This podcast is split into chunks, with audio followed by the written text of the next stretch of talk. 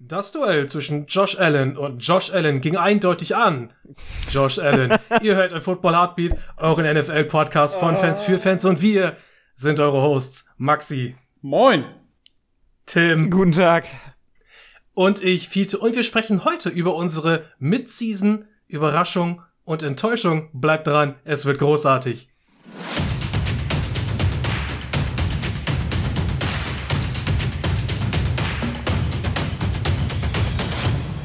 Ey, Jungs, ich habe heute zwei sehr komische Erkenntnisse gemacht. Ja, Ja, erzähl. auf der einen Seite, äh, auf der einen Seite finde ich nichts entfremdender auf dieser Welt als Eminem mit Bart. Äh, we- Wem oder weil, was weil er dann nicht der, er sich denn? Ist, ist er dann nicht der Real Slim Shady?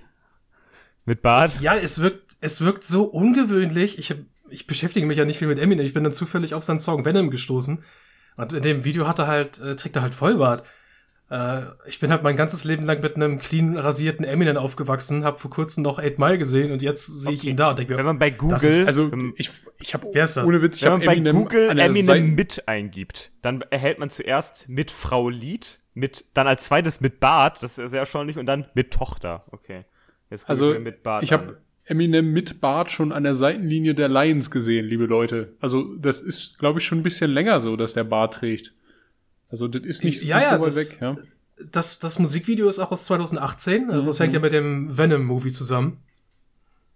Aber steht ihm, Ah, ne? muss man ja sagen. Er kann Ja, Bart findest du? tragen. Ich, ich finde es, es sieht halt so weird aus, Eminem mit Bart zu sehen. Ja, Sieht besser er als so diese aus? blondierten, blondierten Haare, ne? Also diese Phase war ja.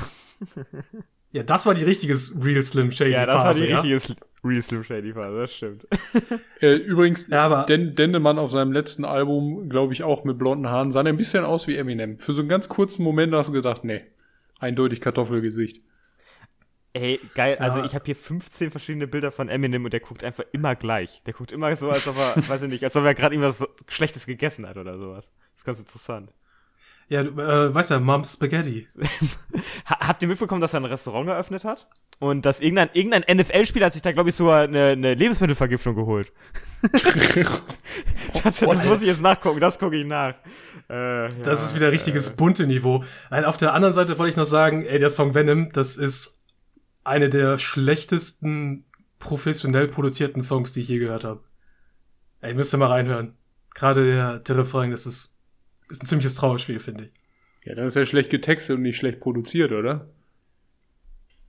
Oder ist der Ja, ich, Beat, naja, ist ich der meine, Beat einfach meine, kacke? du- ich, ich, meine, ich, du kannst halt äh, Songs haben, die sind irgendwie schlecht, weil sie schlecht produziert sind, weißt du, von einer Garagenband oder so. Ja. sondern dieser, äh, deswegen meine ich, er ist halt professionell produziert, wahrscheinlich auch gut produziert, aber halt im Refrain liegt halt so viel aufeinander und es klingt halt einfach richtig grauenhaft. Müsst ihr mal reinhören. Boah, Fiete, ey, dann hast du aber echt die letzten zehn Jahre Hip-Hop, glaube ich, verpasst, ne? Also mit Cloud du und ja Trap. sowieso. Du ist gut, dass du da nicht reinhörst. Ich glaube, da würde Ja. dir noch einiges wieder hochkommen. Bevor es Cincinnati Bengals. Achso, ja, genau. Die, ähm, der Lineman Jackson Carmen von den, von den Cincinnati Bengals, der hat da bei, bei Em- Eminem gegessen, bevor die in Detroit, der das ja in Detroit eröffnet, gespielt haben und, und es ging ihm danach nicht so gut. Ich würde mal sagen, äh, Der hat sogar Absicht. aufs Feld gekotzt während des, während des, während des Spiels. und der ist sogar, der ist sogar runtergekarrt worden. Meine Fresse, Alter. Eminem schwächt die Bengals. Ich, ich wollte gerade Wahrer sagen. Detroit-Fan. Also, ne? Alles für den Sieg. Wer da Böses denkt, da. Oh, geil, viele. Diese Überleitung sogar zum Football passend. Ist das nicht klasse? Ja, es ist wunderbar. Ich, ich wusste nicht, wo das hingeht. Ich wollte nur meine Erkenntnisse mit euch teilen, auf die ich vorhin gestoßen bin. Dachte mir, wow, das passt hier jetzt irgendwie so rein in das Non-Football-Topic-Segment. ja wir Aber wir alles verbunden. gehen- Die Welt ist connected, viele. die, die Welt ist interconnected in allem, was wir tun. Und deswegen, äh, Interconnection ist ja auch der passende Begriff dafür. An alle da draußen, ja, bevor wir dann mit dem Ah. richtigen Content hier starten. Wenn euch unser Content gefällt, den wir hier machen, dann stellt doch sicher, dass der Abo-Follow-Mechanismus der Plattform eurer Wahl aktiviert ist. Schaut doch auf Twitter vorbei, da sind wir unterwegs unter alpha-podcast und natürlich, wenn ihr wollt, empfehlt uns auch gerne weiter. Und damit ab zum Hauptteil und wir starten mit den News und davon gibt es einige. Die Raiders können einfach keine Pause bekommen vom News Flash Woche für Woche. Jetzt hat's Damon Annette erwischt, der ja ganz dummerweise ein Video veröffentlicht hat, in dem er mit einer Waffe rumfuchtelt und Todesdrohung ausspricht. ähm, what, what the fuck? Ähm, die Raiders haben ihn dementsprechend entlassen.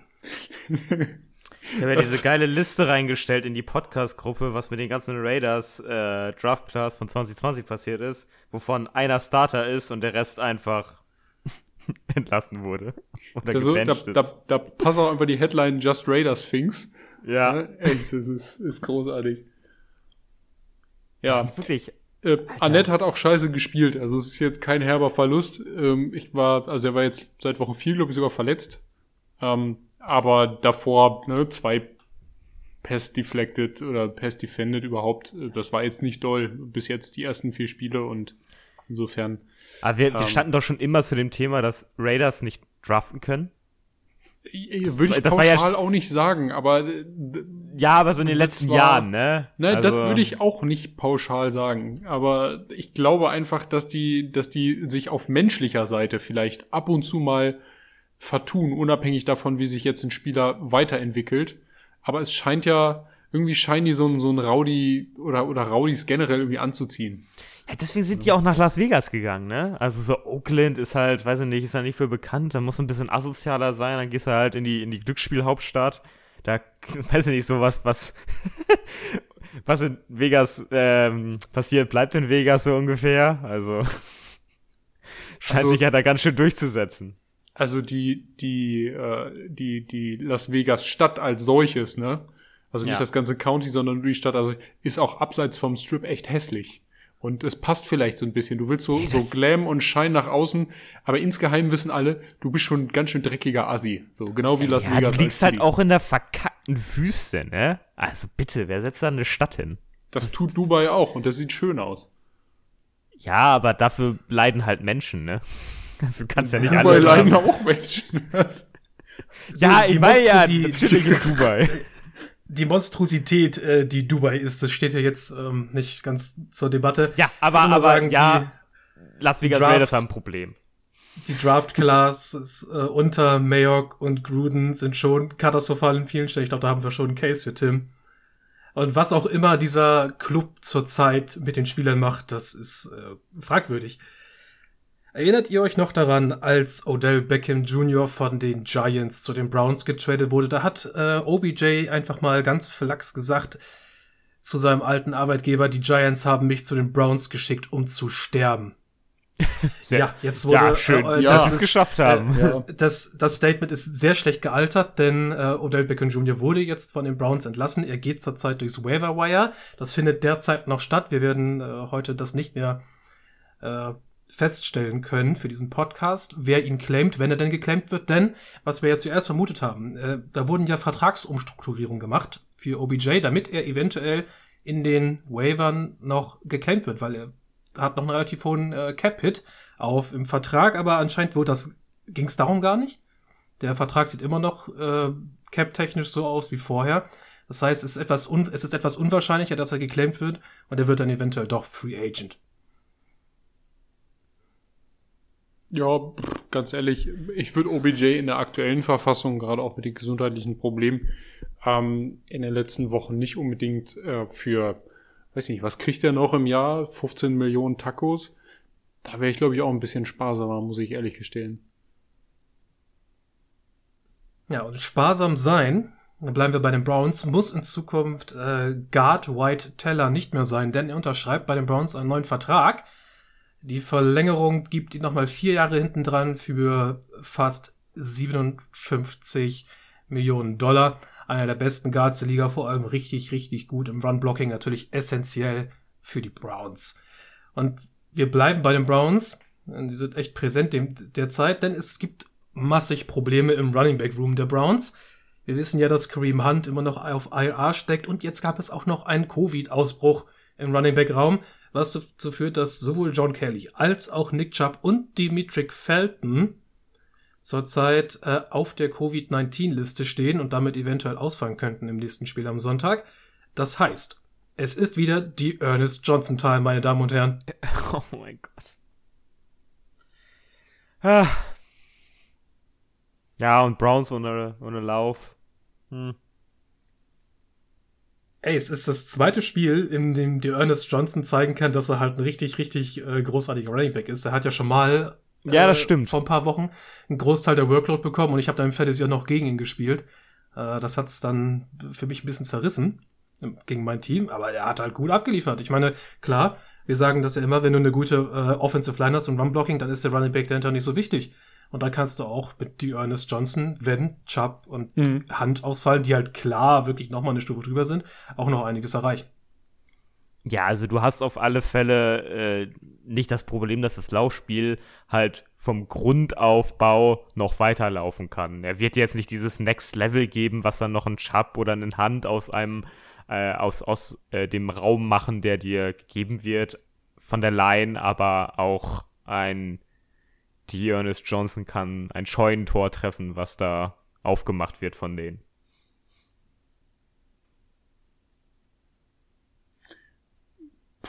Ja, also ich, ich weiß nicht. Ein Running Back im Room ist schon speziell, ne? Also ich wäre jetzt ein bisschen vorsichtig damit zu sagen, äh, Running Game in der nächsten Woche wird richtig geil bei den Browns. Ja, nee, richtig geil sage ich nicht, aber halt äh, nicht, dass wir sagen, hey, die, die können gar nicht laufen. Also überhaupt gar nicht. Also die werden schon ein bisschen laufen können. Aber nicht Mhm. halt. Ich glaube, äh, was, was man sagen muss, dass es nicht das unterstützende Laufspiel sein wird, was Baker Mayfield braucht. Das könnte schwierig Ich finde, sein. der braucht ja Pass Protection, der Mann. Ja, aber du, weißt doch, dass er auch davon lebt, ein vernünftiges Laufspiel zu haben, das, das etabliert ist. Das, davon lebt ja auch dieses System, was die Browns fahren. Ja. Gut, da ist White Tiller natürlich gut aufgestellt, insofern Gott sei Dank verlängert. Ja, stimmt. Mhm. Äh, zertifizierter Deep Threat Receiver, der eigentlich doch ein bisschen in die Jahre gekommen ist, aber bei den Rams dieses Jahr gezeigt hat, dass er eigentlich jedes Spiel noch mal zwei, dreimal gut over the top eine Defense schlagen kann. Das ist Deshaun Jackson. Und die Rams haben sich ja von ihm getrennt. Er wurde Free Agent und die Raiders haben ihn jetzt wieder aufgenommen. Ja, das ist Ja. so dieser Versuch des 1 zu 1 Henry Genau. Rux ersetzt, ne, irgendwie nur in älter. ja. Ja.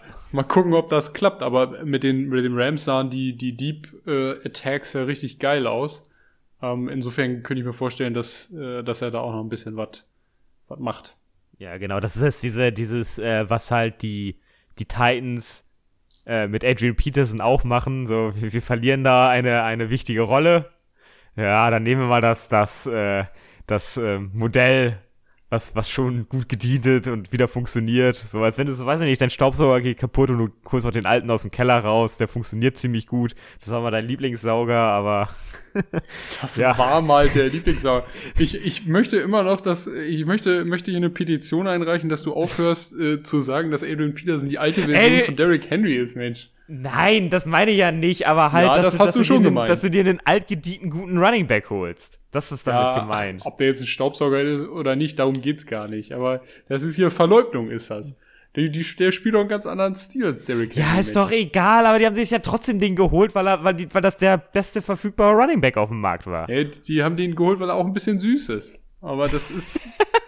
aber das ist äh, AP. Dem kann man auch nicht Ha- böse Hast sein. dich eigentlich gefreut, dass er, ich glaube, er hat jetzt noch einen Rekord eingestellt, oder? Hat er nicht noch irgendwie einen Touchdown mehr oder ist auf alle Fälle irgendwo reingezogen Nee, so eine Liste, ihm, ne? Ihm, ihm Was hat er noch ein, noch gemacht? noch, ein, noch ein paar Touchdowns, ähm, bis er Barry Sanders äh, Rekord, glaube ich, als, also was heißt Rekord, aber, aber Statline knackt. Ich glaube, das sind noch sieben Touchdowns gewesen zu Beginn der Saison, kann ich aber gleich mal nachgucken.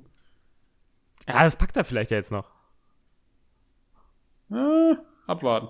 Er hat einen schon mal gemacht. Letztes Spiel. Ja, gut, aber äh, Deshaun Jackson, Raiders, ja, pff, äh, Derek Carr wirft gerne tief. Das sollte der Mann, äh, dafür sollte der Mann gut geeignet sein. Also funktioniert das. Das denke ich auch. Und es sollte noch kurz erwähnt sein, dass der großartige Chris Blewett beim Washington Football Team leider keine Zukunft mehr hat. er wurde ersetzt, äh, ersetzt durch Joey Sly. Ah, Ja. Ich meine, ich muss einfach jede, jede News, die Chris Blewett äh, umfasst, in Alter, diesen Podcast ich mit einbringen. nicht mal, wer Chris Blewett ist, Fiete. Ja, ich glaube, ich habe schon mal ganz kurz über ihn gesprochen, weil ich gesagt habe, er ist halt Kicker und es bietet sich halt so dermaßen genial an, bei dem Namen die Wortspielpalette einfach noch von vorne bis runter äh, einmal abzuklappern. Okay. Ja, Chris Blewett. Lass dir das mal auf der Zunge zergehen, wenn der das Game-Winning Field Goal nicht trifft. Hat, hat er wahrscheinlich nicht, sonst würde er nicht entlassen werden. Ja, die Situation beim Washington Football Team äh, ist weiterhin prekär, auch auf der Kicker-Position. Und kleines Sneak Peek, der, ähm, das Washington Football Team, das kommt heute auch nochmal wieder, wenn wir jetzt äh, über unsere bisherigen größten Überraschungen und Enttäuschungen sprechen, sprechen der Saison. Wir gehen mal kurz weg vom aktiven Spielgeschehen, bevor wir dann im Rennen um die Playoffs dann noch mal auf einige Partien schauen müssen im Laufe der nächsten Wochen, die dann wirklich richtig spannend werden. Und wir schauen mal, was wir so mit dem, äh, was wir aus unseren Division Previews so an Erwartungen an die Teams hatten, was sich davon so bestätigt hat. Das ist heute wenig interessant, sondern wir gucken natürlich auf das, was davon abweicht jetzt. Und da gibt's einige, weiß Gott, können wir nicht alle aufnehmen. Und wir haben das mal so gemacht, dass wir sowohl äh, Spieler nehmen können oder äh, ganze Units, zum Beispiel Secondaries, ganze Teamteile, Defenses oder Offenses oder sogar ganze Team, äh, Teams oder Positionen. Und damit das Ganze hier spannend bleibt und wir uns nicht in einen riesigen äh, Kessel negativer Energie stürzen, wenn wir jetzt die nächsten halbe Stunde nur über Enttäuschung reden, dachte ich mir, wir machen das im Ping-Pong-Prinzip und machen immer Überraschung, Enttäuschung, Überraschung, Enttäuschung, Überraschung, Enttäuschung. Und unsere erste Überraschung ist Cardinals Wide Receiver AJ Green. Er hatte ja eine unfassbar schlechte letzte Saison mit den Bengals und wir dachten, okay, gut, ähm, AJ Green, Wide Receiver über 30, äh, ist eigentlich Deep da ist jetzt die Luft raus. Was willst du doch mit, mit AJ Green? die Cardinals haben ihn geholt und dachte mir, wir dachten uns auch nur, was, was kriegst du halt noch von ihm? Und wir haben festgestellt, äh, er kann noch einiges beitragen in der Cardinals Offense. Und das Wichtigste ist, dass dadurch, dass er auch noch einigermaßen beitragen kann, hat er die ganze Hierarchie verschoben. So, dass nicht mehr alles auf den Schultern von einem Hopkins lastet Christian Kirk beispielsweise einfach keine gute Nummer zwei ist, sondern Kirk kann jetzt einfach schön in den Slot rutschen und das hat nicht nur halt AJ Green einen Boost gegeben, sondern halt der gesamten Cardinals Offense. Äh, ja, finde ich, finde ich in Ordnung. Also würde ich mitgehen. Überraschung positiv im, im besten Sinne. Ähm, AJ Green ist halt, was man, glaube ich, differenziert natürlich nochmal sehen muss, der ist kein Nummer 1 Receiver mehr. Und ich glaube auch nicht, dass er das jemals wieder werden wird, alleine aus physischen Gründen. Man merkt ihm dann auch das Alter so ein bisschen einfach an. Und er ist nicht so gut gealtert äh, wie Julio Jones, wie ich finde. Julio Jones ja eher jetzt verletzungsbedingt immer wieder Probleme. Ähm, aber auch im letzten Jahr oder in den letzten zwei Jahren, äh, weiß ich nicht, da man, man das eher so das Gefühl, man sieht ihm das Alter an, aber die Cardinals scheinen genau den Spot im Team für ihn gefunden zu haben, der funktioniert. Du hast es eben schon gesagt, dadurch rotiert auch das ganze Team bei den Cardinals einfach ein bisschen anders durch. Ganz klar, mit DeAndre Hopkins hast du deinen absolut Nummer 1 Receiver und das entlastet natürlich wahrscheinlich Green auch so ein bisschen, wenn er eben nicht die Nummer 1 sein muss, wie er das vorher in Cincinnati lange war. Ähm, ich denke aber, der hat auch immer noch Potenzial für ein, zwei, drei gute Jahre, wenn er denn fit bleibt. Und ich glaube auch, dass er in, in äh, Arizona eigentlich einen ganz guten Deal gemacht hat. Also, dass er in ein relativ komplettes Team gekommen ist und da jetzt auch nochmal zeigen kann, äh, was er noch im, im Tank hat, so an Juice ich finde, da gibt sich so gut gerade bei Arizona, in dem, was die mit den Receivern machen, dieses, ähm, finde ich, dieses Kansas City-Bild. Jetzt sind nicht die gleichen Receiver von der Art her, aber dieses, du hast ein, ein so großes Puzzle an verschiedenen Leuten, dass du es irgendwie immer schaffst, jemanden aufzubekommen. Ob jetzt ein AJ Green da ist, ob es ein Hopkins ist, der die, klar diese Nummer 1 Rolle einnimmt, aber oder Christian Kirk, aber alle profitieren untereinander, indem alle halt Probleme für eine Defense darstellen können. Auch noch ein AJ Green halt, auch wenn er schon älter ist, nicht mehr diese klare Nummer 1 ist, aber der läuft ja trotzdem noch, also den kannst du ja nicht irgendwie absolut ungedeckt lassen, weil du denkst, hey, der, der kann uns jetzt nicht gefährlich werden. Ne? Also alle strahlen ja eine, eine gewisse Gefahr aus, auch in der Endzone. Und äh, das macht halt das Leben für alle leichter. Wir haben ja lange gerätselt darüber, was ist, was kann Justin Herbert erreichen, so in den stabilen Metriken des Quarterback-Plays. Ja, wie letztes Jahr war das ja, er war einfach super gut gegen Pressure, hat super viel Deep getroffen. Und da fragten wir uns, kann er denn auch so das Bread and Butter Play für jeden Quarterback?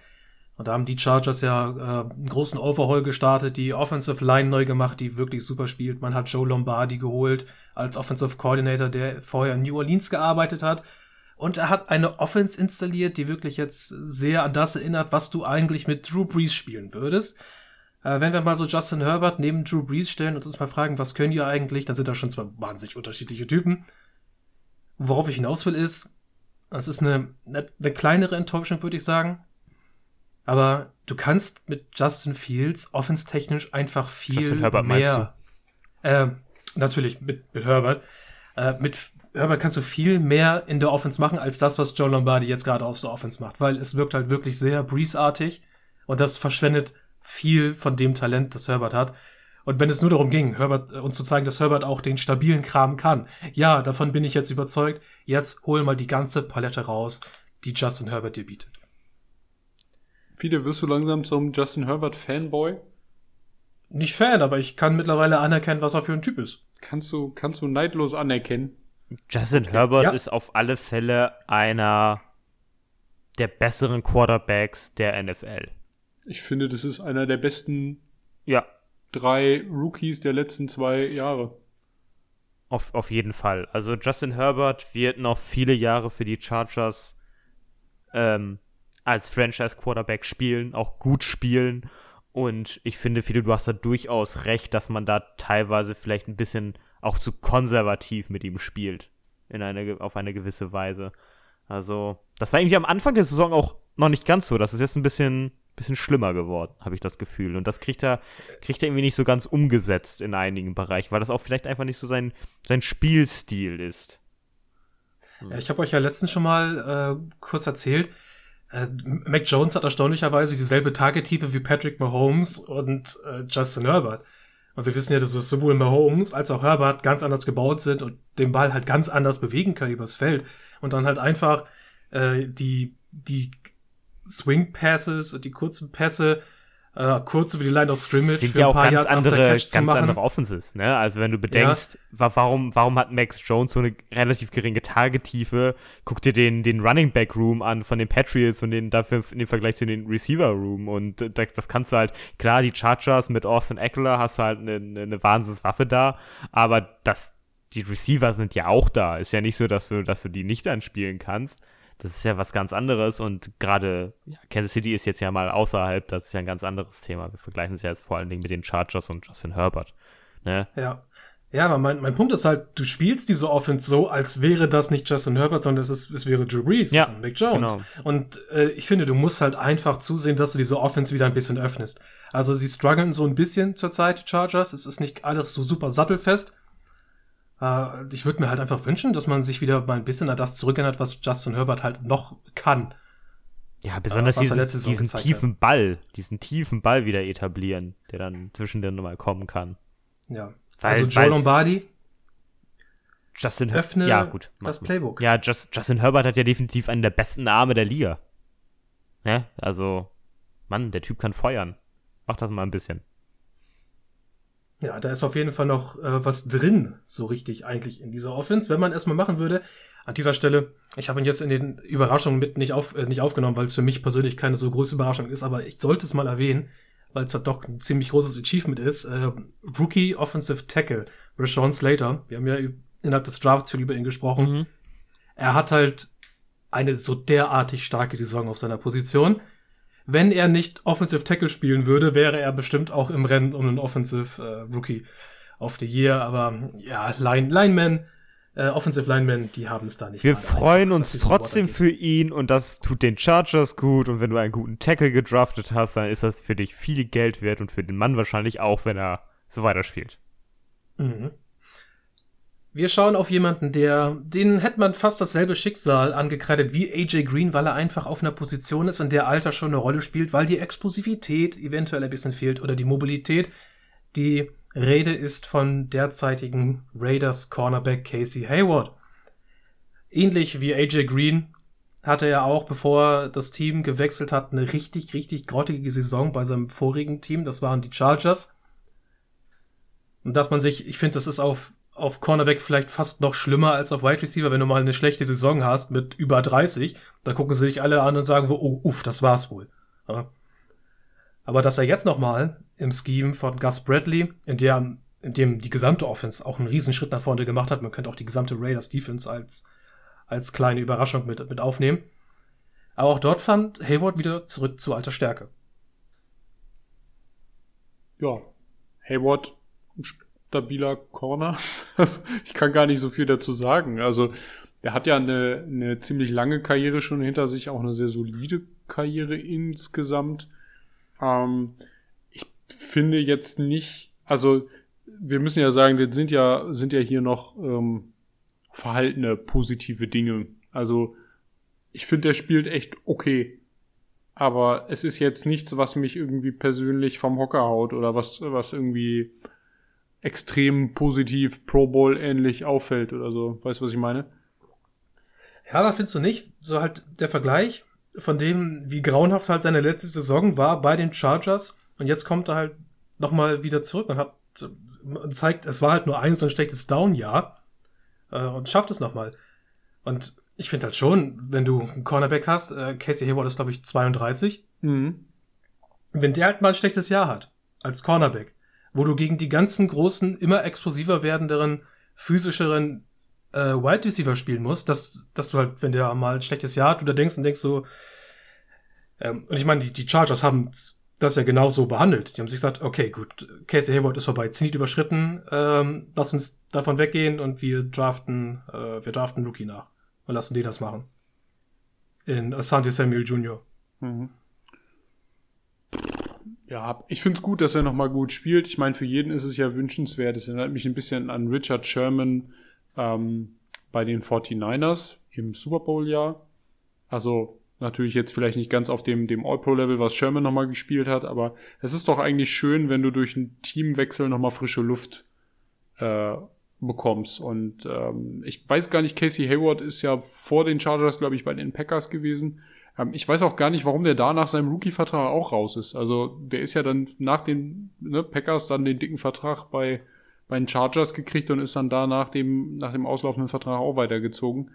Ähm, vielleicht ist er auch einfach so ein, so ein, so ein Weltenbummler. Vielleicht will er auch da nur die vier Jahre bei einem Team jeweils abreißen und braucht dann mal irgendwie was Neues. Vielleicht irgendwie. Einen ja, gibt ihm das frische Energie. Ja, genau. Wieder ja, ein bisschen, und, und, um, ein bisschen auftanken. Und um, und um das zu gewährleisten, sagt er sich, dann entscheidet sich halt meine letzte Saison immer rein, oder was? Ja, genau, genau. Einfach mal sagen, hier, hier richtig mies spielen, dann werde ich bestimmt weggeschickt.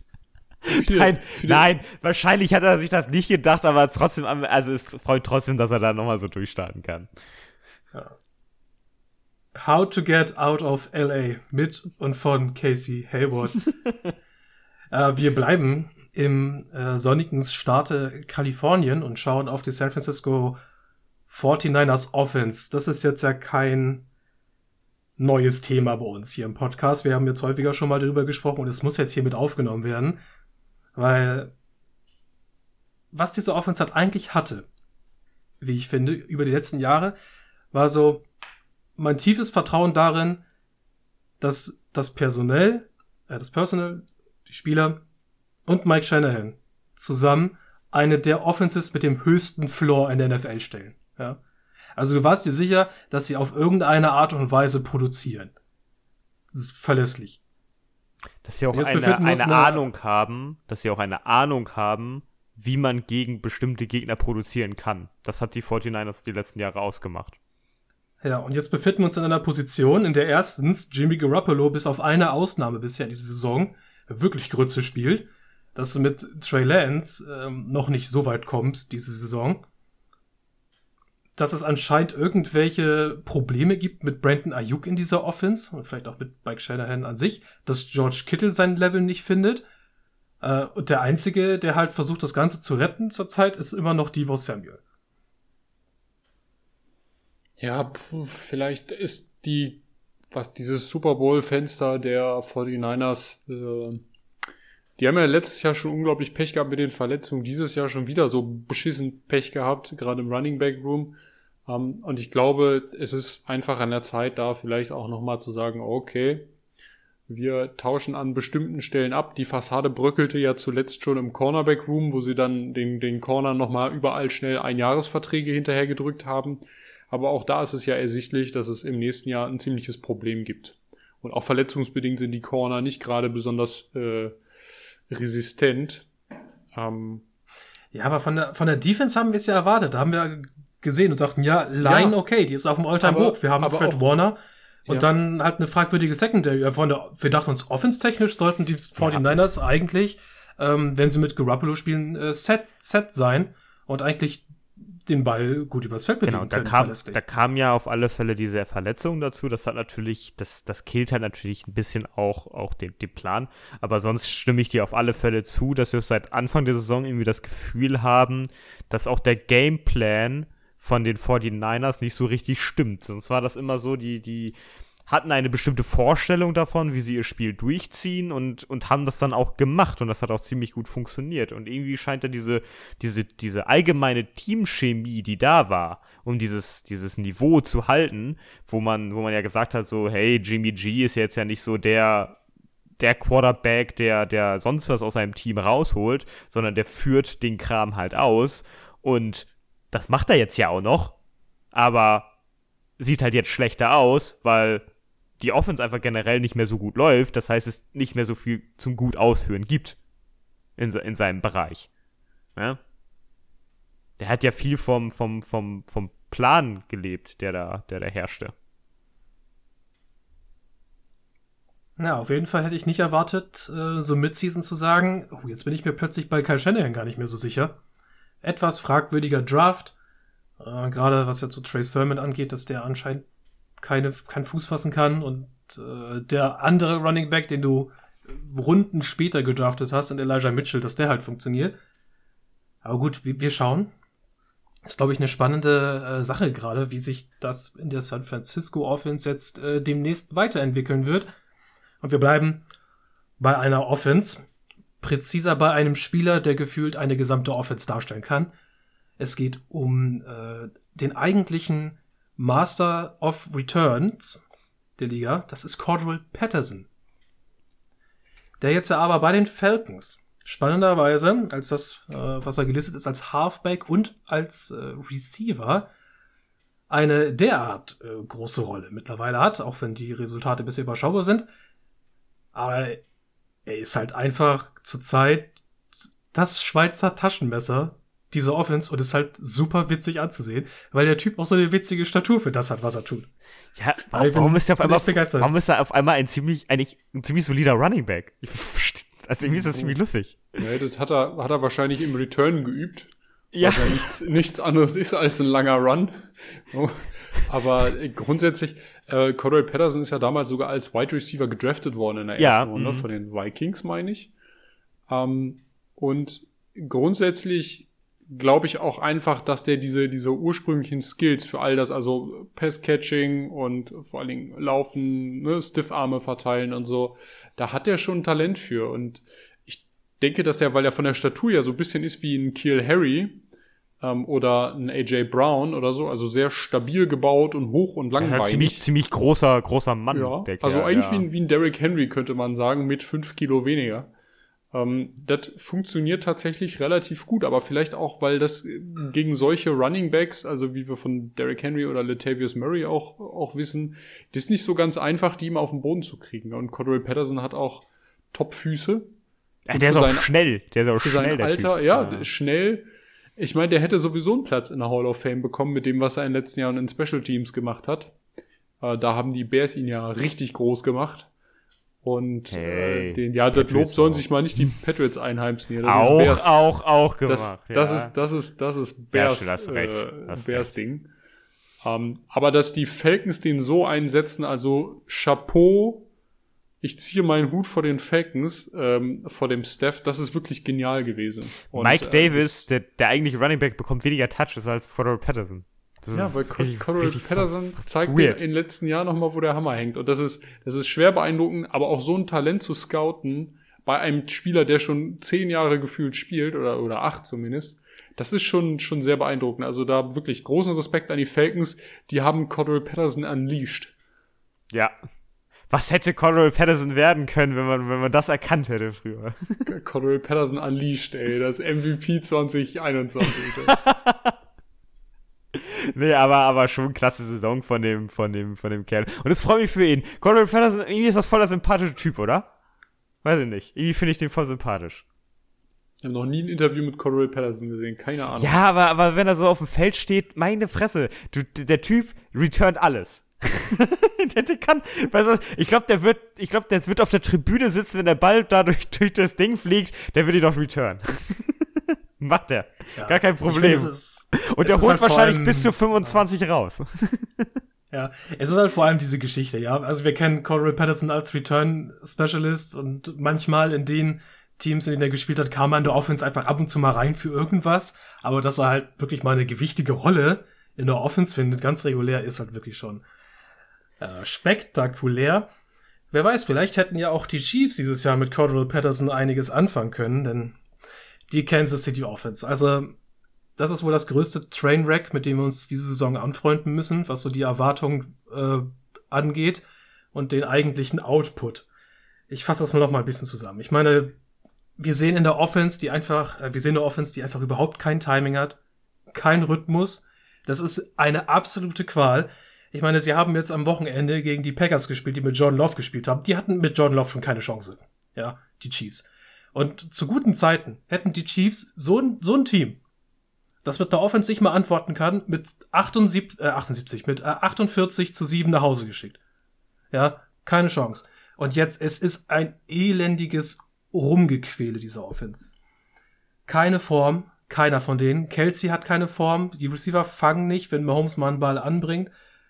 Uh, Mahomes teilweise super wild und dann auch noch dieses absurde Turnover-Pech. Es gibt ja diese, äh, ja, die, die, die Turnover, das ist das Result, das ja aber so ein bisschen schwankt. Das ist ja eine von diesen unstable Metrics, wie man sagen würde. Und da gibt es was PFF ähm, Turnover Worthy Place nennt. Und das Spannende ist eigentlich bei Mahomes dieses Jahr, er hat weniger Turnover-worthy Plays als eigentlich, aber die Qualität seiner Turnover-worthy Plays ist halt einfach so, so gravierend heftig, dass da diese Turnover auch bei rumkommen. Also die, die gesamte Chiefs Offense, inklusive halt Superstar Patrick Mahomes in einem absoluten Formtief. Die haben gar keinen Floor. Wer hätte das erwartet? Die haben so gar keinen Floor gerade. Die haben nicht mal, also die kommen aufs Feld und du, du machst dir Sorge, schaffen die überhaupt zwei Touchdowns? Dass man sowas mal von den Chiefs sagt, ne? Ja. Also, dass, dass du wirklich denkst so, boah, Mann, die quälen sich jetzt gleich durch. Dass du nicht denkst so, hey, diese hochgelobte High-Scoring-Offense ist gar nicht mehr erkennbar. Man, man, man spürt so richtig diese, diese absolute Unsicherheit im gesamten Team. Also die sind sich also, also klar, du hast dann, das ist natürlich mies, du startest absolut kacke in die Saison, hast auch ein gewisses Pech zum Teil dabei, dass da, dass da einige blöde Interceptions auch bei waren, wo dann vielleicht aber auch schon so ein bisschen der, der Greed da war. Von, von wegen so, hey, wir machen fancy Kram hier und sowas. Das haben wir auch schon am Anfang kritisiert. Aber als sie selbst das gelassen haben, dann, dann, dann flutschen die da durch die Finger die Bälle oder sonst was. Das ist natürlich alles so super blöd. Und jetzt bist du, bist du so verunsichert, so, so, so ängstlich, dass du einfach, dass du einfach deine komplette Identität verloren hast. Ich, Patrick Mahomes weiß einfach gerade gar nicht mehr, wo er ist. Also, der, der ist in so ganz, ganz schlimmen Formtief, von dem wie er eigentlich Football spielt. Äh, wird jetzt natürlich aber auch äh, in den amerikanischen Medien auf jeglicher Ebene auseinandergepflückt, der arme Mann. Äh, wo jetzt Sachen erkannt werden, die, die vorher schon also ja, ich weiß, was du meinst. Sein, du sprichst. Ähm, seine Spielweise wird auf einmal auseinandergenommen, die schon immer gleich war. Also es, daran hat sich jetzt nicht so viel geändert, aber ja, genau. es ist, ich, ich glaube, das ist einfach gerade, das gesamte Chiefs-Team ist mental richtig down. Die Saison kannst du auch wegschreiben. Da muss, da muss sich jetzt von Grund auf einmal sortiert werden und gesagt werden, hey, wir müssen unsere Identität, das, was uns ausmacht, das müssen wir wiederfinden. Dieses, ähm, weiß ich nicht, ob da jetzt auch diese Gedanken bei rumkommen, Sachen zu erzwingen oder, oder, oder unbedingt das machen zu wollen, was man vorher gekonnt hat oder so. Boah, da muss erstmal, glaube ich, wieder Grundlagenfootball gespielt werden. Ja, ich finde es, finde es schwierig bei den Chiefs. Fiete hat es vorhin angesprochen, Formtief, ähm, vielerlei Hinsicht. Ich meine, du hast einen der beiden Top Tight Ends, du hast einen Top 3 Wide Receiver mit Tyreek Hill All Pro die letzten Jahre immer gewesen und auch qualitativ einfach. Du hast einen Running Back Room, der so, naja, ist, aber es, es lief ja zumindest auf jeden Fall. Du hast einen massiven Einbruch in der O-Line gehabt. Ich glaube, da kommt eigentlich ein bisschen viel jetzt zusammen, auch mit den ne, Running Back Verletzungen noch dazu. Ähm, das ist ich, ich glaube, die Umstände sind, sind mittlerweile so stark eingebrochen äh, oder die, die Qualität äh, der, der Umstände ist da so stark in den Keller gegangen, dass Patrick Mahomes auch einfach, der kann das auch nicht mehr retten. Und ich finde, dass der gar nicht so viel schlechter per se spielt als in den letzten beiden Jahren. Aber Fiete hat's gesagt, das sind halt, es ist einmal Glück oder Pech oder was auch immer oder die äußeren Umstände, die halt dazu führen, ähm, dass zum Beispiel Turnovers kreiert werden. Ähm, was, was finde ich auffällt, ist äh, Red Zone Gefährlichkeit hat abgebaut wie sonst was. Also diese, die, die Umsetzung in Punkte fehlt mir irgendwie. Das ist nicht gegeben. Manchmal kommen sie sogar gar nicht erst bis an die Red Zone. Also mittlerweile relativ häufig. Es wird viel gepantet. Ich glaube, der Panther verlangt jetzt auch eine Gehaltserhöhung bei den Chiefs, weil er jetzt mehr arbeiten muss als die letzten beiden Jahre. Ähm, das sind halt alles Dinge, die fallen dann doch auf. Und auch die Defense ist ja. nur, also wirklich unteres Mittelmaß.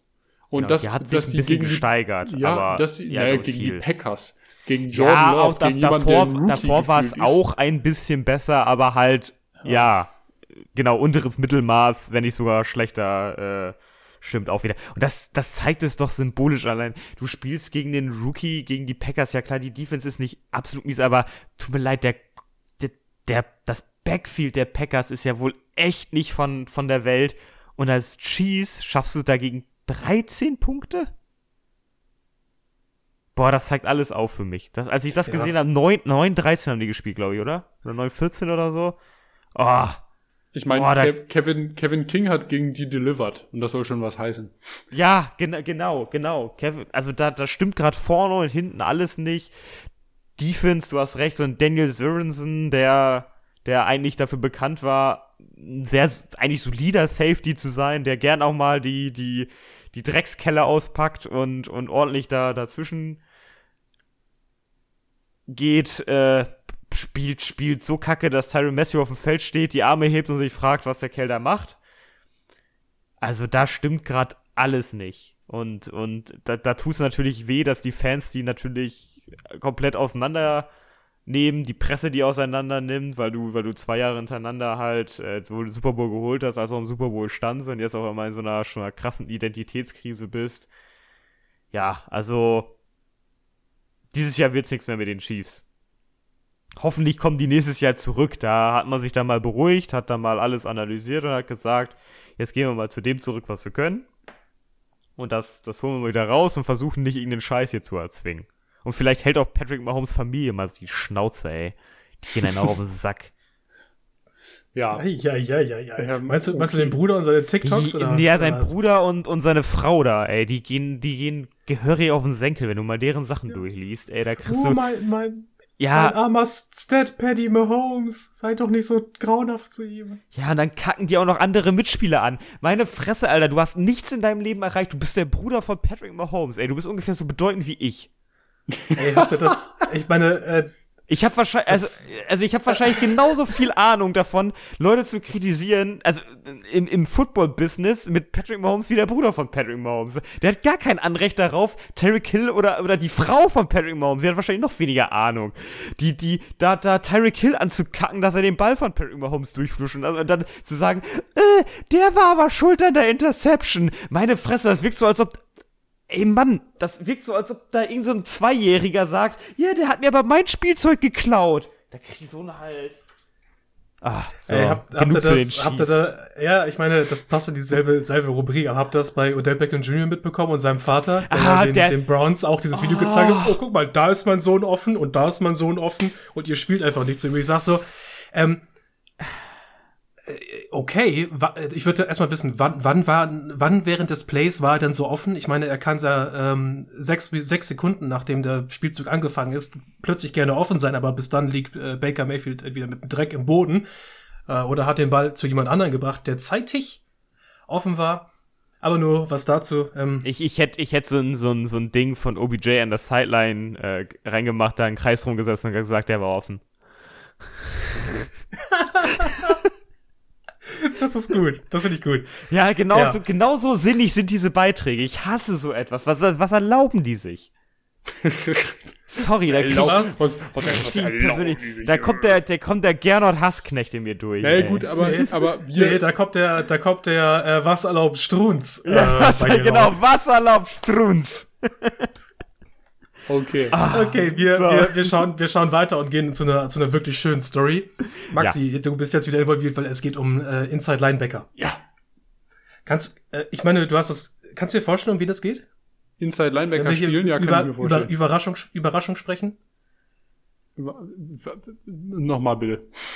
Kannst du dir vorstellen, um wen es hier geht, wenn wir schon eine große Überraschung auf der Inside Linebacker Position vorstellen? Die große Überraschung auf der Inside Linebacker Position. Hm. Spielt bei den Packers, Ja, kam von den Falcons, hat da, hat da wie Grütze gespielt über äh, vier Jahre, glaube ich, hinweg. ja, das ist richtig. Sieht jetzt aus wie einer der besten Inside Linebacker der Liga und wir sprechen natürlich, Maxi, ich weiß, dass du es doch wusstest, von Devondre Campbell. Oh je. Also das, das, das äh, hat mich jetzt wirklich von den äh, Socken gehauen über diese Saison hinweg. Tackle-Maschine. Die.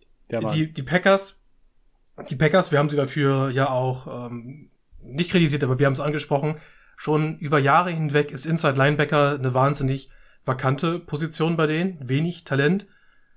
Äh, da kommt halt Devondre Campbell und du erwartest halt überhaupt nichts von ihm, weil du halt weißt, dass er wie, wie Grütze und Gülle gespielt hat bei den Falcons. Jetzt kommt er da an und sieht halt in allen Leveln, in denen moderner äh, Linebacker gut aussehen muss, plötzlich wirklich wahnsinnig gut aus. Ich bin, ich, ich weiß nicht, woher das kommt. Äh, wo, ob plötzlich einfach so nach äh, vier, fünf Jahren so ein, so ein Knoten geplatzt ist, der vorher immer ständig zu war. Ob's, ob's äh, die Anwesenheit bei den Falcons ist. ja, lass es mal auf die Falcons schieben. Das ist gut. Wir schieben's, wir schieben's auf die Falcons. Das funktioniert immer seit, den- seit dem Super Bowl Loss. Saftladen. Um, ja, also aber halt wirklich, wirklich eine tolle, eine, eine tolle Story für Devondre Campbell. Ja, Devondre Also Campbell, der hat bis jetzt erst eine einzig überhaupt geile Saison abgerissen, 2019. Ähm, aber dieses Jahr, dieses Jahr schon fast so viele Tackles wie letztes Jahr insgesamt. Also der Mann delivered, ey, der hat schon 83 Tackle. Das muss man sich mal überlegen. Der Mann ist eine Maschine. Der stellt Eine gern tief die Maschine. Schulter rein. Bitte was? Der macht Der was? stellt gern tief die Schulter rein. Ja, das ist auch sein Job. Nee, aber guter Mann. Ich find's schön, dass du es erwähnst, Fiete. Äh, Inside Linebacker sowieso eine total, ähm, ja, wie soll ich das jetzt mal vorsichtig sagen? Eine unterschätzte Spielergruppe. Eine, ja, eine unterrepräsentierte Spielergruppe in unserem Podcast und ich, deshalb bin ich auch immer sehr gewillt, denen hier die Fahne hochzuhalten. Kannst ja, kannst ja so einen Privatpodcast machen, so, so. Es gibt ja den hier, den, den Kicker-Typen, der hier, äh, wie heißt er nochmal, Fiete? Helf mir mal kurz. Äh, Äh, Sunday, Sunday Morning Kicker. Sunday Morning raus. Kicker, genau, der äh, nur, Mhm. nur Kicker, aber du kannst ja so äh, Inside, Inside Linebacker machen. In, inside the Linebackers, ja, geil. Ja. Ähm, ja, das ist eine gute Idee. Vielleicht mache ich das ohne euch. Ähm, Spotify Exclusive ruft nach mir. ja, das ist- das ist- weil sowas, sowas Das habt ist- hat die Welt Und jede, jede Folge nimmst du dir den, den, den äh, Linebacker des Tages vor. So in der Den Woche, genau. Und es Linebacker ist einfach, Woche, ja. es ist einfach zu 80% der Zeit, wenn der fit ist, Blake Martinez. Und es ist, das, es ist auch so schön. Es gibt ja, äh, wie ihr wisst, bei den ähm, Edge-Defendern oder auch bei den Defensive Tackeln, also hauptsächlich bei den Linemen und den Den sogenannten Swim-Move. Das ist dieser, wenn man mit den Armen über das jeweilige Gegenüber rüber rotiert. Also sprich, ähm, wir wissen ja, dass Tackle, also Offensive Tackle oder Offensive äh, Guards oder auch Center, ähm, nicht festhalten dürfen, sondern eigentlich nur so wegpressen dürfen mit ihren Händen. Also ne, möglichst flache Hände vorne aufs Pad und dann schieben. Sagen wir mal, in der, in der, in der Theorie ist das so eigentlich der, der gängige und erlaubte Move für, für Offensive Linemen. Und um sich eben an diesen Armen vorbeizuschieben, gibt es diesen Swim-Move, der so heißt, weil er aussieht, als würden die da ein bisschen Kraul schwimmen. Und das ist ein sehr prägnanter Move. Also da kann man auch sagen, okay, die haben für ihre Positionsgruppen äh, echt coole Moves. Jetzt kann man natürlich sagen, du hast eben gesagt, die Schulter reinstellen. Das wäre dann für die Inside-Linebacker auch richtig geil. So, wie macht man den richtigen Tackle? Wie setzt Ach man die Schulter da. richtig an? In welchem Winkel? Ich, da ich wolltest du hin. Ich habe die ganze, wo ja. du hin willst. Ja, ich hab, ich hab die Abkürzung über Tel Aviv eben genommen und bin dann äh, via Saint-Tropez eben gelandet. Also ich wollte einmal die richtige Kelle rausholen. Ähm, der Punkt ist, man könnte da so bestimmte Formen einbauen und den gebe ich dann auch so richtig schöne Namen, wie das ist der Schwansee-Tackle und so was. Da fällt mir was ein. Vielleicht gibt's das in der nächsten Folge. Best of äh, äh, Tackle. Ähm, bereit, äh, bereit was mal für deine Rubrik vor ist. Sehr schön. So, absolut. Viele. Absolut wild. ja. Oh Gott, das Willen. Das erste ganze äh, Team, und wie ich sehe, äh, ich verrate mal auch das einzige ganze Team, über das wir sprechen müssen, das sind die Miami Dolphins. Als äh, Totalausfall oh. diese Saison. Sie, sie kamen halt aus einer wirklich vielversprechenden Saison mit einer wirklich herausragenden Defense. Man muss dann sagen, sehr viele Turnover, davon haben sie profitiert. Die kommen dieses Jahr halt nicht so reingeflogen. Und das mag wahrscheinlich eine kleine Delle in die Gesamtperformance geben, aber hat die äh, Offense sieht nicht gut aus. Wir wissen nicht, äh, ob Tour die Lösung ist. Steht der nächste Unbruch bevor? Und äh, hat jemand schon die Holzdübel von Brian Flores Stuhl geklaut? Also es ist auf alle Fälle so, dass die Dolphins wahrscheinlich für mich wirklich das Team sind, neben den Chiefs, die unter den Erwartungen spielen, die ich gesetzt habe. Also ja, weit, weit, weit, weit, wenn man besonders bedenkt, wir hatten am Anfang gesagt, so die Patriots und die Dolphins, die klabüstern da sehr stark an diesem, diesem zweiten Platz herum, die Bills natürlich deutlich davor. Und man sieht ja, ja klar, die dieses erste, diese erste Woche da, wo die, wo die Dolphins ja gegen die Patriots gewonnen haben, das nehme ich jetzt mal raus. Ich glaube, wenn die sich jetzt nochmal sehen, dann werden die Patriots die Dolphins deutlich schlagen. Und Mann, die gehen ja jetzt gerade schon so in der Überlegung, äh, weiß ich nicht, testen wir es nochmal aus, wie was Tua wirklich kann. Kannst du das überhaupt mit Offense testen? Äh, verscherbeln wir den ganzen Scheiß schon und äh, machen wieder komplett alles von neu. Also, ich bin echt enttäuscht, dass, dass man es geschafft Also, wir dachten ja so, die haben es geschafft, die Dolphins. Da ist dieser Umbruch, der hat geklappt. Jetzt muss man das nur noch irgendwie umsetzen. Playoffs sind definitiv drin. Mal gucken, was da kommt, wenn Tour durchstartet. Und jetzt ist alles wieder, weiß ich nicht, wie am Anfang gefühlt. Also wie als ja, wenn nichts. du nochmal, als wenn du nochmal zurückgegangen bist, drei Jahre nochmal zurück und irgendwie hast du nichts draus gelernt. Jetzt passiert ist, dass, dass du diese ganzen Draft-Picks, die du hast, irgendwie nicht, nicht vernünftig eingesetzt hast. Ja, Jalen Waddle spielt ganz, ganz gut. Ähm, und, und jetzt nächstes Jahr einfach dastehst und deine, deine erste Runde da an die Eagles verlierst, die, die sich da, die sich da richtig einen reinklabüsern damit, dass die, dass die da den von den Dolphins wahrscheinlich bekommen. Das, ey, das, das, das ist so krass. Wie, wie haben die das geschafft, das, das wieder so alles rückgängig zu machen? Also da, da wurden ganz, ganz viele Fehlentscheidungen getroffen.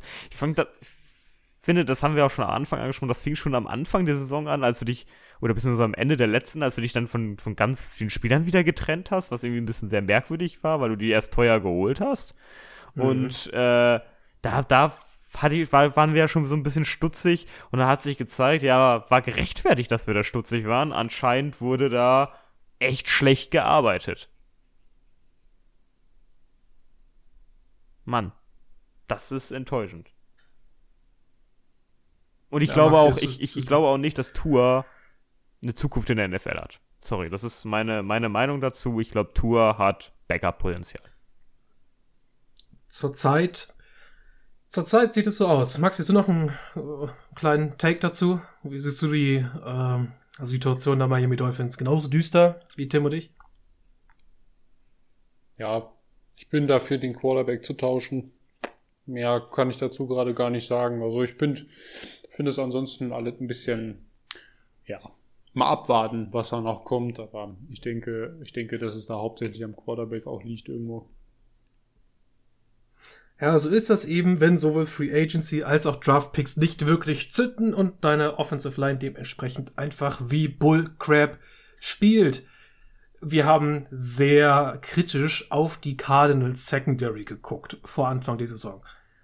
Fragen uns, was machen wir mit denen? Dann geht da auch noch Malcolm Butler ins Retirement und dachten wir, oh, das ist der nächste taffe Blow. Aber wir müssen uns zugestehen, dass diese ganze Unit da hinten rund um Buddha Baker, Byron Murphy, Robert Alford und auch äh, Rookie Marco Wilson wirklich echt ziemlich solide Saison spielt in einer Defense, die ja sowieso relativ spannend ist dieses Jahr vorne. Nicht mehr so interessant wie zum Anfang der Saison, da wo ähm, Sackmanufaktur C. Jones noch äh, seinen Sahnetag hatte. Starting Linebacker in Simmons und Collins natürlich super spannend und auch gut da. Aber halt gerade vor allem nochmal diese Secondary, die wir ja so gescholten haben, macht einen wirklich herausragenden Job für das, äh, was ihr eigentlich auf dem Papier nur können sollte ja, Byron Murphy ist für mich der, äh, also einer der Cornerbacks des Jahres auf jeden Fall. Der macht einen grundsoliden Job. Den stellst du gegen die absoluten Nummer 1 Receiver der anderen Teams auf. Ähm, da bin ich, bin ich sehr zufrieden, muss ich ehrlich sagen. Und ich vermisse Malcolm Butler nicht. Nee, ja nicht. Also jetzt nicht persönlich, sondern spielerisch in dem Team. Ne? Also das, äh, das dazu. Aber an sich, wie gesagt, Byron Murphy hat mich überzeugt. Ich bin ein Byron Murphy Cornerback-Fan.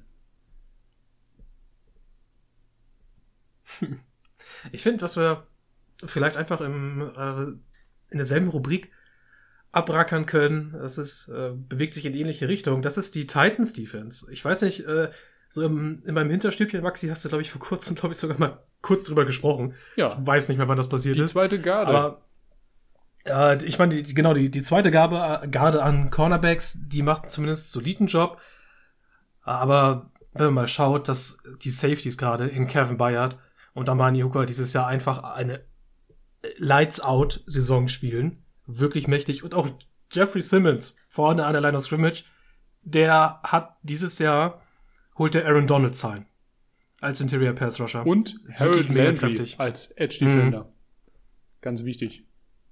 Toller Mann. Ja, also da hat sich eine wirklich spannende Unit zusammengeschustert, von der wir uns auch gesagt haben, in einem viel größeren Umfang ja noch als bei den Cardinals. Was soll, was soll diese äh, Defense eigentlich, eigentlich aufhalten, ja? Also die wird doch jedes Mal platt gefahren. Kein, kein Pass Rush. Ähm, Linebacker schwierig. Ich meine, ist auch dieses Jahr schwierig. Evans spielt eine ne, Saison. Äh, will ich mal nicht, nicht äh, zu schlecht von ihm reden, aber halt gerade diese Secondary hat einen gewaltigen Schritt gemacht und spielt halt wirklich großartig und das mündet in Kevin Bayard, der vielleicht sogar besser, der beste Safety ist bisher dieses Jahr. Ähm, und in Mani Hooker. Wirklich äh, beeindruckend. Dazu was, ihr beiden? Nee, nee finde ich, finde ich gut. Ja, finde genau. Ich, find also ich toll. Bügelt äh, das aus, was die Offense äh, geschwächt gerade immer ein bisschen vermissen lässt ab und zu. Ganz interessant, äh, wie sie die, die LA Rams einfach ausgespielt haben. Also von der Defense aus. Das war sehr beeindruckend, muss ich ehrlich sagen. Also schwer beeindruckt, wie man, wie man Stafford äh, so in den Sack stecken kann. Ja, ich bin einfach großer Fan davon, wenn Einheiten äh, besser funktionieren als ihre Einzelteile. Also wenn, wenn so dieses Gesamtbild eines, eines Teams hochkommt und sich alle gegenseitig so aufs nächste Level heben. Das, da bin ich einfach großer Fan von. Mhm. Wenn sie besser spielen als die Summe ihrer Teile. Exakt. Es vermuten lässt, es ist ja also das Gegenteil von dem, was wir im Washington Football Team gesehen haben bisher dieses Jahr. Äh, das ist ja eine, eine Defense, die letztes Jahr wirklich richtig, richtig gut war eine der besten Defenses der Liga und wir dachten jetzt, die haben sich namenstechnisch nominell halt noch wieder verstärkt. Äh, die, die spielen halt äh, einen Crap zusammen zurzeit, auf, je, auf jedem Level. Ja, da siehst du halt, dass nur reines, ähm, reines Namen verpflichten halt nicht dafür sorgt, dass am Ende dein Konstrukt unbedingt besser ist. Man kann trotzdem ziemlich enttäuscht sein vom Pass Rush. Das muss man ja sagen. Also beim Pass Rush finde ich, klar, da gehört auch Konzept dazu und auch eine Idee dahinter und so. Aber ich finde gerade da ist dieses Talent, was du da hast, dieses Jahr kommt das nicht so, wie es, wie ich es erwartet hätte. Also ich bin da persönlich betroffen als Fantasy Drafter, der, der die, der die äh, relativ äh, bis, bisschen früher genommen hat, als man vielleicht muss. Und, und äh, Mann, war ich enttäuscht davon, was da, was da abläuft. Also ich hätte da wesentlich mehr, mehr Pressure, wesentlich äh, auch, auch mehr Sex erwartet von, von diesen Leuten, die, selbst wenn das Konzept nicht stimmt, ähm, doch eigentlich so viel persönliches Talent mitbringen sollten, dass er zumindest eine mehr als solide Front rauskommen sollte.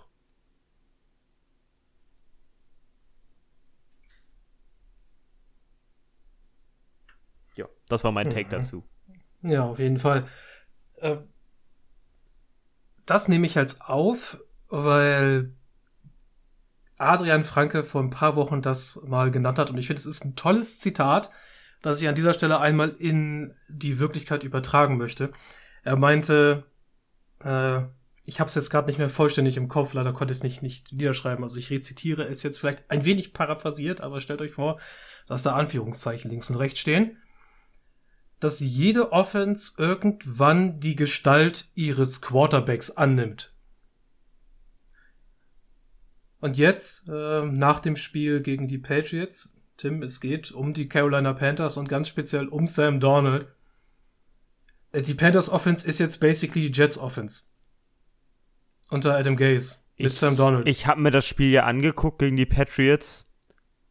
Und ich habe mir zwischendrin an den Kopf gefasst und gefragt, was macht der Kerl da? Hast du es dir nach, äh, äh, nachträglich angeguckt, Fiete? Das Spiel? Äh, leider, leider nicht war etwas verhindert, was äh, Nachholen angeht. Ich Aber ein bisschen überall reingeschaut. Meine Fresse waren die Kacke. Also, also wirklich, wirklich, also das war nicht die Offense allgemein, sondern einfach wirklich, die, die, klar, die Line ist nicht gut, aber wirklich Sam Donald. Dann, dann hat er, also wenn du dir seine Interception anguckst, seine, der hat ja drei Stück wieder geworfen. Oh, das, der, der, der Mann spielt ja seit fünf Jahren NFL jetzt schon. Ja, er ist in seinem vierten vier, Jahr. Vier, seit seinem vierten Jahr NFL und der macht Fehler, die ein Mac Jones einfach nicht macht. Und ich glaube auch ein Mac Jones nicht hinter der Panthers Line machen würde. Und, ja, das, und das ist für ist mich sehr, sehr gut möglich. Das ist für mich, das ist für mich einfach so ein Status, der für mich zeigt, Sam Donald ist, wenn dann höchstens ein okay Backup in der Liga, der dir vielleicht mal so, so ein Spiel gewinnt. Aber der ist kein Starting Quarterback. Dann, dann zum Beispiel die erste Interception. Er rollt raus, hat diesen, diesen klaren, freien Mann und überwirft ihn einfach komplett. In die Arme von, von ähm, ich glaube, JC Jackson. Einfach, einfach drüber geworfen.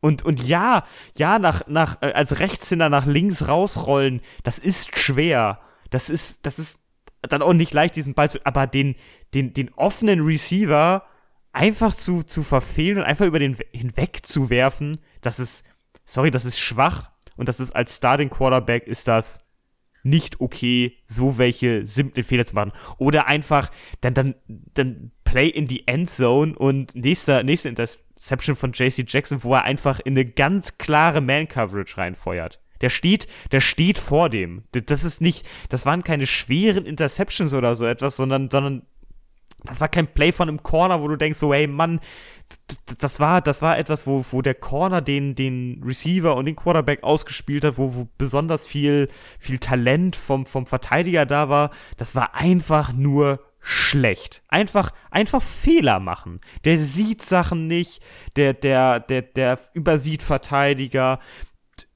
sieht offene Plays nicht, die da, die da auf dem Feld sind und du kannst Sam Donald vergessen. Sam Donalds NFL-Karriere ist vorbei. Die Panthers, meinetwegen, bezahlt ihm dieses, dieses verkackte Jahr, verfrachtet euch ein bisschen in, in diese missliche Lage, äh, die ihr dadurch bekommt, aber spielt nicht weiter mit Sam Donald. Sam Donald bietet euch nichts. Sorry für den ja, Rant, und, aber es ist einfach Fakt. Ja, und, und, und wenn er, wenn er weiterhin anfängt, irgendwelche äh, Krankenhausbälle, Hospital Balls zu unseren Receivern zu werfen und dann regelmäßig äh, Robbie Anderson, der echt die ärmste Sau ist zurzeit in Charlotte, und DJ Moore permanent zu killen, wenn sie mal einen Ball fangen sollten. Es ist ähm, eine grauenhafte Lage und das sollte uns auch ein bisschen was ähm, sagen darüber, wie wir Quarterbacks dann doch evaluieren, auch wenn sie halt einfach nur wirklich scheiße sind. Äh, wie Sam Donald. Ja, es, also es tut mir auch für Robbie Anderson so leid, weil er einfach, das, der Mann ist ja einfach ein toller Receiver. Und Und ja, der, kommt, der, von einem, kommt von einem und- und- Karrierejahr. und, und, Eigentlich. und der wird einfach außen vor gelassen und der ist so frustriert. So unglaublich frustriert davon, wie Sam Donald spielt. Und, und das ist einfach grausam.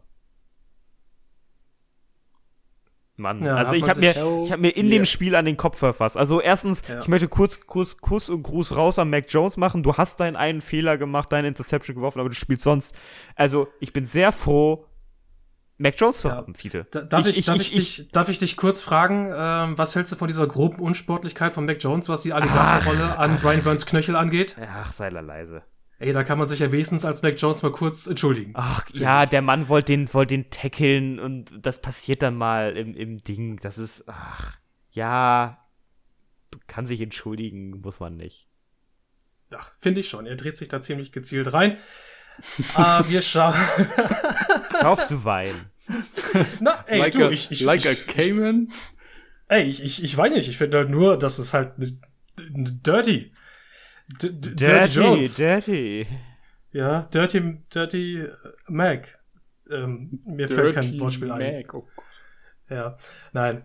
Hin zu unserer letzten tollen Überraschung, wie ich finde, weil da geht's mal ein bisschen was um was äh, Menschliches, ja, oder auch um das Bild eines Menschen, das er einen vermittelt und dann ist es derselbe Mensch, der das Bild wieder umschreibt und das ist kein geringerer als Dan Campbell, der Head Coach der Lions dieses Jahr. Äh, er kam hier von seinem Wir bilden die Trenches und wir sind ein physisches, physisches Footballteam im Draft. Wir wollen äh, die Kniekehlen abbeißen. Und während der Saison zeigt sich, der Mann hat ein riesiges Herz. Ja, er ist super involviert, was seine Spiele angeht. Er bringt also Herz und Kultur ähm, in die kalten Zulaufschläuche des Motors von Motor City, füllt die Tänke aller leeren Forts in der Stadt mit Sympathie. Das finde ich einfach große Klasse. Ich meine, äh, wir wissen nicht, wie gut es footballerisch noch mit ihm weitergeht. Das, das bleibt eine Frage. An diesem Roster kann man wahrscheinlich keinen einzigen Headcoach äh, messen dieses Jahr.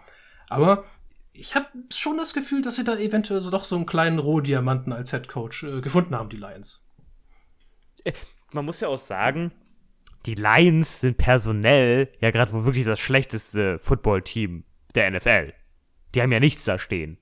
Also wirklich gar nichts. Und die haben es trotzdem ja geschafft, einige Teams doch recht nah an eine Niederlage ranzubringen. Ne? Wenn man sich das Ravens-Spiel äh, vor vorstellt oder das, was, ich glaube, war das gegen die Eagles, wo sie so knapp verloren haben? Ich habe keine Ahnung. Irgendeins haben sie ja noch so knapp verloren. Da, da, da muss man sich schon, schon so, so ein bisschen beeindruckend sagen, hey, Dan Campbell, du machst einen guten Job mit dem, was du da an, an Restmüllverwertung aus der NFL vor dir stehen hast. Das klingt mir jetzt ein bisschen gemein, aber ja, so, so ist das ja irgendwie bei den, bei den Lions gerade. Also mein persönliches Highlight des Jahres bis jetzt, also zur Hälfte der Saison, ist tatsächlich äh, diese knappen Spiele. Ja, Also mich genau. persönlich, mich persönlich betrifft es jetzt auch. Das letzte Spiel Bears Steelers wurde durch ein äh, in den letzten fünf Sekunden geschossenes Field Goal der Steelers dann für die Steelers entschieden. Halleluja. Aber diese knappen Spiele, es gibt so zwei, drei Teams aktuell, die, die wirklich, die reizen das aber auch aus bis Mappen. Also da ist wirklich jedes Spiel so ein knappes Ding. Und ich weiß nicht, ob das dann was mit Qualität zu tun hat oder weil es dann immer knapp ist und sie halten immer mit oder so. Ähm, aber das ist wirklich so auffällig, diese Saison. Also meine Güte, das erklärt auch so ein bisschen diese wirklich, ähm, diese, diese NFL-Standings aktuell. Das ist in manchen Divisions wie in der AFC West, wo alle zum Beispiel fünf Siege haben. Also jedes Team da. So, also es sind sehr knappe und äh, zur Mitte der Saison noch sehr unklare Verhältnisse, finde ich. Also auch in den Divisions als auch eben ähm, Conference übergreifend. Und das ist, das finde ich, ist aber sehr spannend. Und das, das macht Football auch gerade sehr interessant, muss ich gestehen. Ja, und was Football gerade weniger interessant macht, damit kommen wir zu unserem letzten Thema und zu unserer letzten Enttäuschung damit. Das ist dieses Jahr übergreifend, teamübergreifend, äh, die Leistung der Referees. Also, wir haben diese wir, wir können das hier nicht machen, ohne über die Ref-Leistung zu sprechen. Wir haben diese unglaublich beschissene Taunting Rule dieses Jahr. Das war, die auch, wie, wie, war das jetzt im Bears, war das jetzt in dem Bears-Spiel? War das nicht ja, da? Ja, die haben doch den ja, Bears den Sieg einfach gekostet, weil da, weil da, äh, war das der Linebacker einfach, einfach nur, nur nach drüben geguckt hat? Ja, an die Cassius, Sideline. Ähm, Cassius Marsh, ja. Ja, Cassius Marsh, der einfach, einfach ja. an die Sideline geguckt hat und dann so, ja, Taunting. Hä? Ja, Hä? und man sieht auch noch, dass Tony Correnti einfach auch noch so ein bisschen sein, sein Hintern raussteckt, ja? ja also, genau. Man würde, man würde jetzt mal sagen, er initialisiert den Kontakt. Ähm, und dann wirft er diese, dafür diese, diese Taunting Rule Flagge und da wir alle so, what, what the fuck is happening? NFL, das könnt ihr so nicht weitermachen. Das ist der größte BS.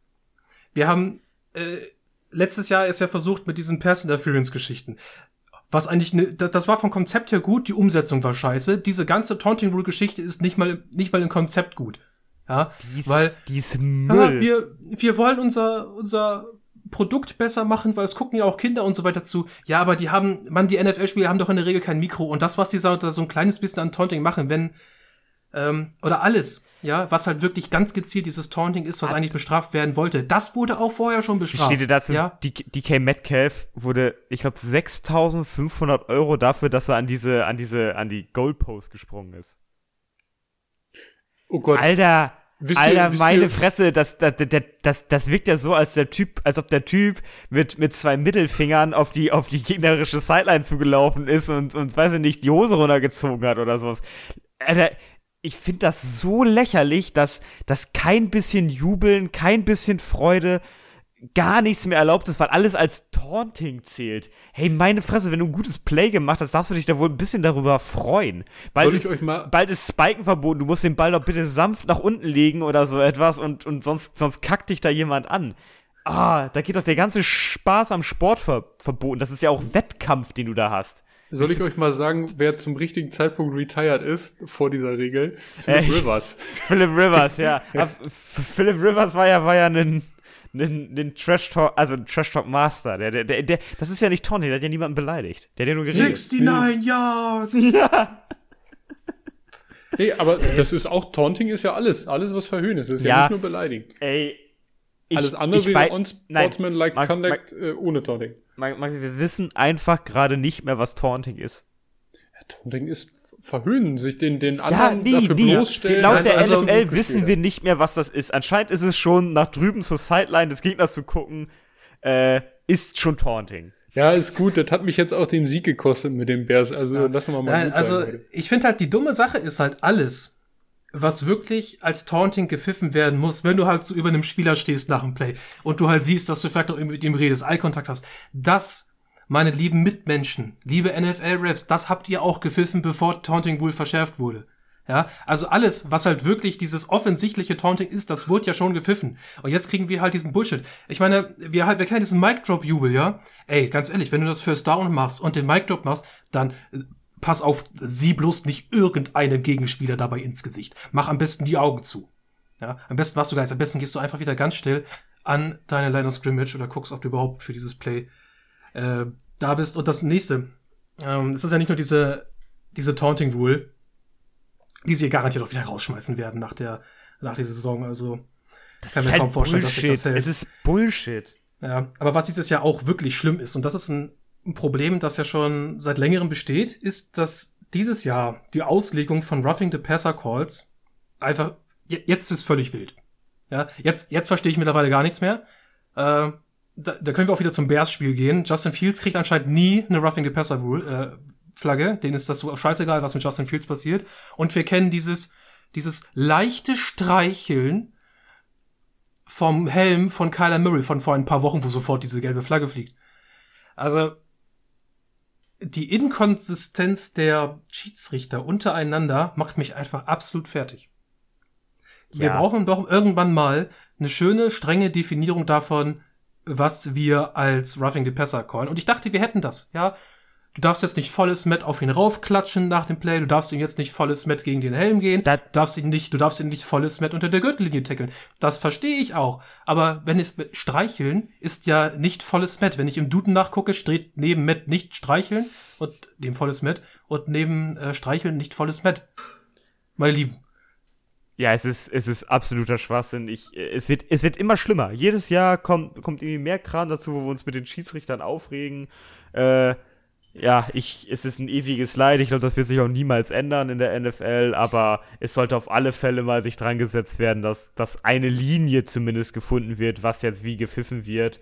Und äh, ja, also es gibt welche, die, die machen einen guten Job. Hier, hier der Sohn von, von äh, hier Ed Hulu. Äh, John, John Hockley. John Hockley, genau, genau. Der macht der einen guten Job. Der, der, der pfeift ziemlich vernünftig, der, der Kerl, wenn ich den in Spielen sehe. Da hatten wir auch schon Situationen, wo dann ähm, halt so eine, so eine vermeintliches Roughing the Passer kam, wo sie sich dann nochmal kurz beratschlagen und dann sieht man auch, hey, ja, der ist in die Richtung des Quarterbacks gefallen, aber der hat sich dann halt kurz vorher auch aufgestützt. Dann bist, du tackelst den Mann ja. Wo willst du denn dann hin? Du kannst ja nicht dann, dann tackeln und verschwindest du nach rechts oder so etwas. Ja, und ich find, sowas, äh, sowas sollte dann auch mit beachtet werden, dass wenn die sich dann noch abstützen, also wenn du nicht einfach, einfach sagst, ich fall jetzt komplett auf den drauf, sondern du die Möglichkeit hast, dich da abzustützen und sonst irgendetwas, den da, da, da, dich mit deinem vollen Gewicht drauf gehst, dann ist das kein Roughing the Passer. Tut mir leid. Ist es einfach nicht. Und, und das haben die dann zum Beispiel auch dann zurückgenommen, diese Flagge und sowas. Und da bin ich dann einfach froh. Es gibt auch gute Schiedsrichterleistungen, aber es gibt halt auch unglaublich schlechte. Äh, Patriots gegen, gegen äh, Panthers war auch ein Beispiel dabei, wo eine absolut grausame Pass Interference gepfiffen wurde für die Patriots, die, die, die und nimmer eine war. Äh, genau, also, mein, irgendwie stimmt da alles noch Gut. Ja, ich frage mich nur, kann es denn so schwer sein, sich einfach auf Dinge zu konzentrieren, die man wirklich ganz klar belegen kann? Ja, es gibt diese Dinge wie ausgestreckter Arm, den Push-Off, am Trikot ziehen, wo man dann sagt, okay, habe ich das gesehen, kann ich eine Flagge werfen, dann bin ich fein raus, das kann ich jederzeit belegen. Äh, und findet eine verdammte Linie. Ihr macht das professionell. Also, die, die meine ich doch, ja? die NFL-Schiedsrichter, die sitzen, die sitzen nicht äh, auf der Feuerwache unter der Woche und kommen dann mal nachts raus, weil sie dann äh, Football pfeifen müssen.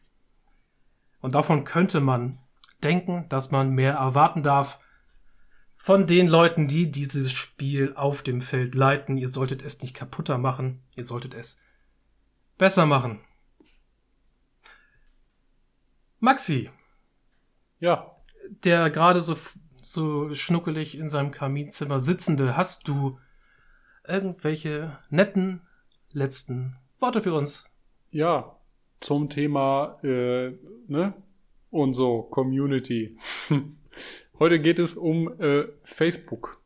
Und zwar nicht explizit. Du meinst um Meta? Meta? Was ist Meta? Die haben sich doch Fe rebrandet. Facebook jetzt, ist jetzt Meta. Facebook ist jetzt Meta und dann haben sie erkannt, dass es schon ein Unternehmen namens Meta gibt und die verlangen jetzt, glaube ich, 20 Mille von dem für den Namen. Ja, aber das ist ja, ja nur der Mutterkonzern, das ist ja nicht Facebook an sich. Ich rede ja, okay. von Facebook, dem sozialen Netzwerk. Facebook von dem, Meta? Dem wir, nein, ja. ja, genau. Facebook von äh, Mutterkonzern äh, Meta, ehemals auch Facebook. Ähm, und Facebook ist äh, ein Portal, was wir, glaube ich, alle irgendwie mehr oder minder nutzen. Er viele um, nicht mehr, der hat sich irgendwann, irgendwann, irgendwann ist er runtergegangen. Aber ich nutze es vor, Maxi. Ich habe mich, glaube ich, vor vier oder fünf Jahren von Facebook verabschiedet. Fiete, du bin bist, zu, bin, du bist, bin zu Twitter gewechselt. Du bist dem Zeitgeist so weit voraus wie jemand, der in Berlin Friedrichshain wohnt. Ähm, der Punkt.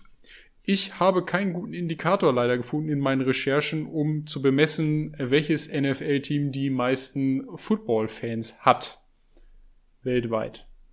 Deshalb Hast einfach Likes genommen bei Facebook? Richtig. Ich habe mich dazu durchgerungen, die, äh, ja, ne, keep it äh, simple and stupid oder nimm den Weg des geringsten Widerstandes. Ich habe einfach meinen Facebook-Account reaktiviert und habe mal geguckt, wo es die meisten Facebook-Fans gibt.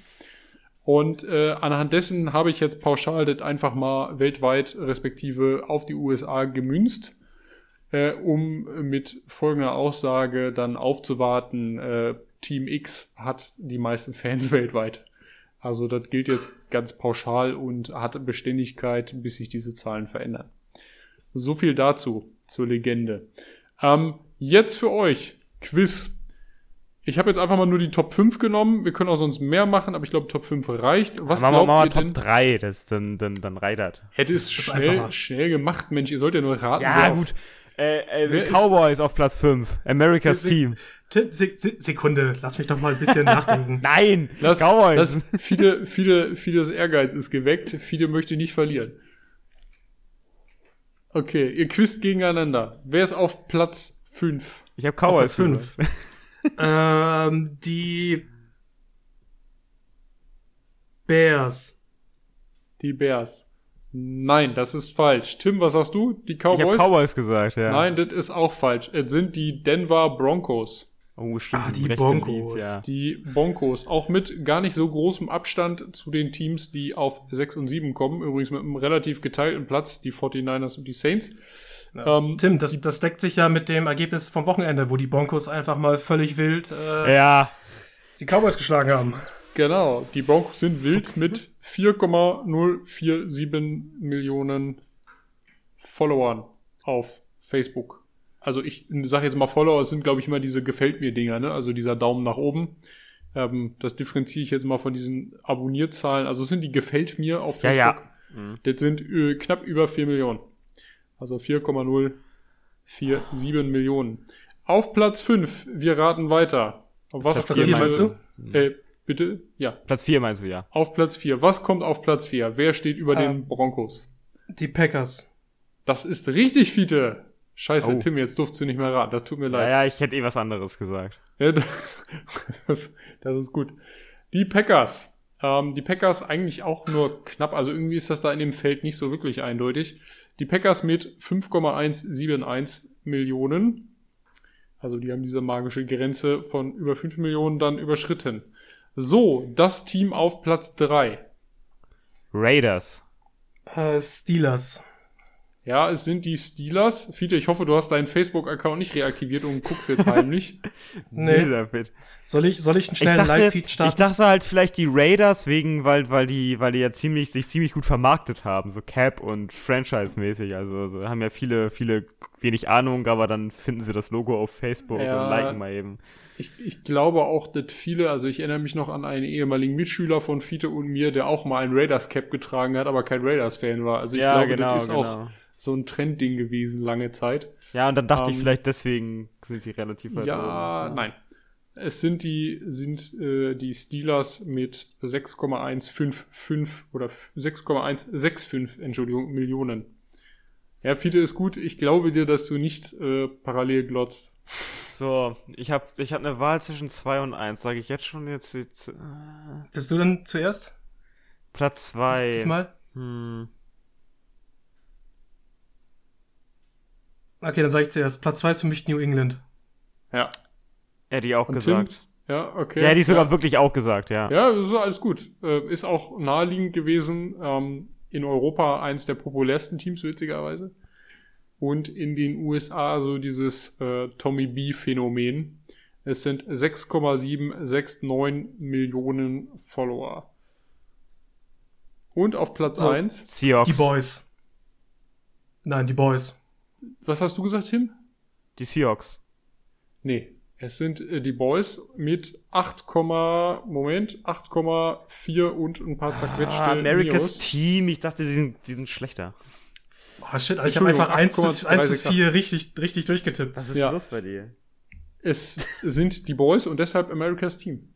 Weil man ihnen nachsagt, dass sie auch in den USA insgesamt das populärste Team sind. Ja, ich dachte, ich dachte wirklich, es wären die Seahawks. Schade.